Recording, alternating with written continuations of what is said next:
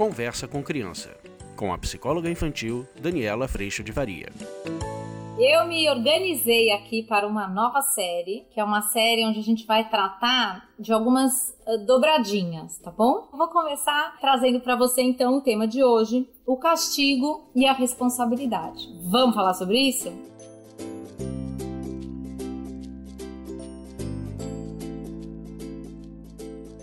Olha só este tema. Eu ando pensando muito e trabalhando muito lá no curso online o quanto o nosso grande papel como águia acompanhando esses filhos no processo de educação, de uma premissa de imperfeição que somos todos, ou seja, todos somos falhos, talvez o nosso grande papel, o nosso grande propósito seja exatamente criar nessa criança a noção de responsabilidade tanto pelo que ela faz com o que acontece com ela, como por todas as escolhas e a noção de que todas essas escolhas possuem uma consequência que é ela quem vai viver. Já pensou nisso? A gente, como pais, na geração que estamos, a nossa tendência é querer que eles aprendam quase porque só porque eu estou dizendo. E muitas vezes a gente perde a oportunidade de usar em processos de aprendizado a oportunidade que está colocada ali. Então, quando é que a gente faz uso ou quando é que a gente acaba passando a régua, como eu digo lá no curso, e querendo fazer uso do castigo? O que, que eu chamo de castigo, tá bom? O castigo costuma ser uma ação repetitiva, não tem nenhuma conexão com o um acontecido, então não é uma consequência direta. Normalmente eu te ponho de castigo, então eu como adulto estou te pondo de castigo. Aqui nos Estados Unidos eles chamam de grounded, você está grounded, ou seja, você está agarrado lá, parado lá, preso. O castigo ele costuma ser exatamente uma ação que vem de fora para dentro de mim, ou seja, ele costuma deixar claro para a criança que aquilo só está acontecendo porque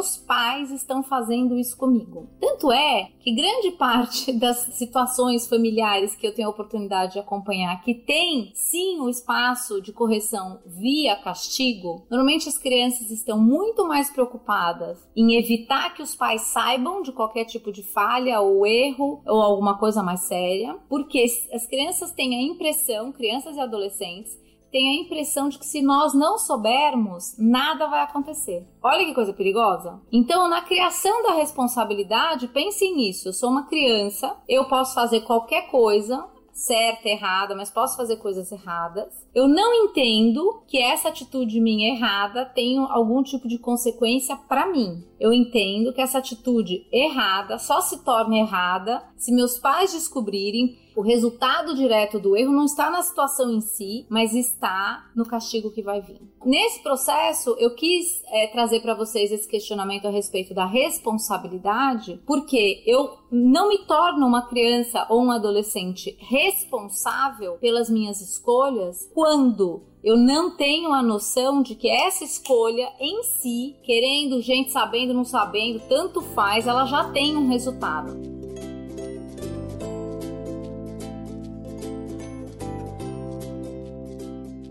Vamos pegar, por exemplo, uma criança que não presta atenção na escola, não estuda, nada disso. Quando esses pais colocam essa criança de castigo, do tipo, você não vai nos aniversários, você não vai sair de casa, você não vai descer, você não vai. de castigo, eu te ponho de castigo, essa criança, a energia dela, a atenção dela, o propósito dela tá muito mais voltado para esta briga de quem me castigou, ou muito mais voltado para esconder tudo que tá dando errado na escola, por conta de que se eles descobrem meus pais, eu vou ser castigado, do que preocupado ou ou com a sua atenção ou com o seu processo de consciência voltado exatamente para perceber que toda vez que eu me descuido, existe uma consequência que é a nota baixa, que é a, a recuperação, que pode até ser a repetição de ano, que sou eu que vou viver. Essa criança ela não está refletindo neste processo que acontece independentemente da atuação dos pais, percebe? Ela está exatamente desconectada da consequência das atitudes dela e está preocupada em não sofrer esse tipo de castigo. Eu já trabalhei muito com vocês a diferença entre castigo e consequência. Lá no curso online a gente trabalha muito tudo isso, mas é importante perceber que na experiência do castigo, a gente está abrindo espaço para um distanciamento com os nossos filhos, porque eles estão convidados sim a mostrar só o que convém e só o que vai evitar o castigo. Então muitas vezes a gente perde acesso a essa experiência da falha, da imperfeição, do erro dos nossos filhos, porque eles preferem não contar para nós, porque só vai acontecer um castigo se a gente souber. A hora que a gente traz a noção de imperfeição, a hora que a gente traz exatamente a noção de que todos nós somos falhos e de que toda situação, é, atitude, tem sim a sua consequência direta, que somos nós que vivemos, a gente começa a poder ser parceiro das nossas crianças exatamente nessa experiência de percepção de consequência. E às vezes sim, até aplicar uma consequência direta ou um ou você, trazer reflexão para que essa criança perceba o que é que ela está realmente escolhendo dali para frente com as suas ações. Agora, no castigo, o que acontece é que a gente quase descria a responsabilidade, percebe? Porque ao invés de eu ter reflexão em cima de mim, do que eu faço e de quais são as consequências e resultados que eu vou viver, eu tô achando que nada vai me acontecer se meus pais não souberem. Ou seja, eu tô achando que a única consequência de atitudes ruins são exatamente os castigos que eu vou receber. Isso, obviamente, como eu já falei aqui, leva a criança para mentir e omitir, porque ela tem é, a sensação de que o único problema que ela tem a enfrentar é o castigo vindo dos pais. E isso faz com que ela realmente se torne mais irresponsável a respeito das suas próprias escolhas.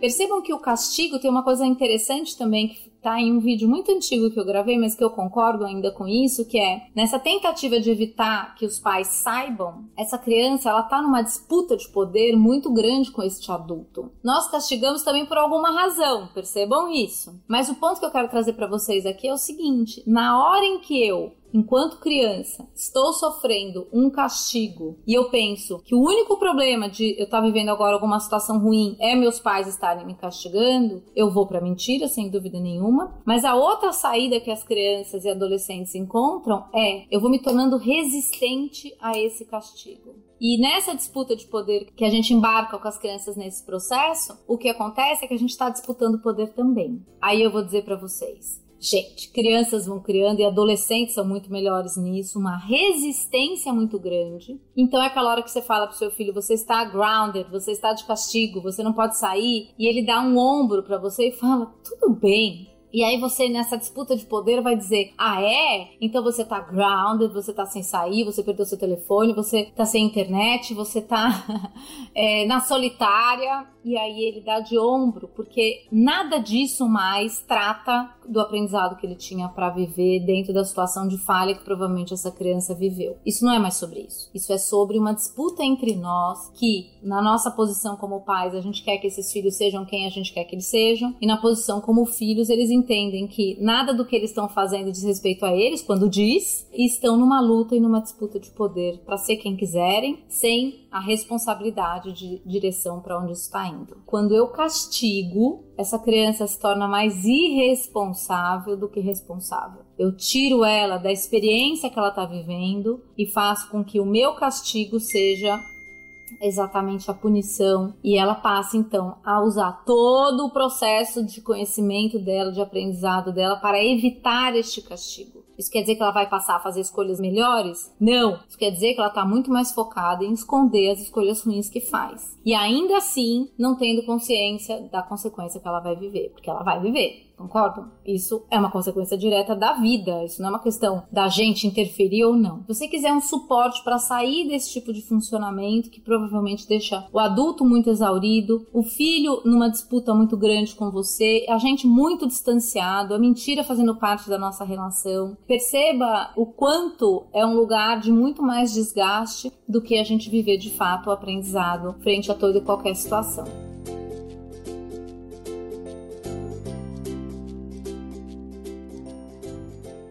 Eu te convido para vir para o curso online se você quiser aprofundar e quiser realmente suporte para sair dessa relação. E é possível, acredite em mim que é possível. Agradeço a tua presença aqui, agradeço a Deus em primeiro lugar no meu coração por toda a sustentação e sim, toda a responsabilidade que ser amada por Ele traz no meu coração. Você acabou de ouvir Conversa com Criança, com a psicóloga infantil Daniela Freixo de Faria. Mande seu e-mail para conversa@danielafaria.com.br.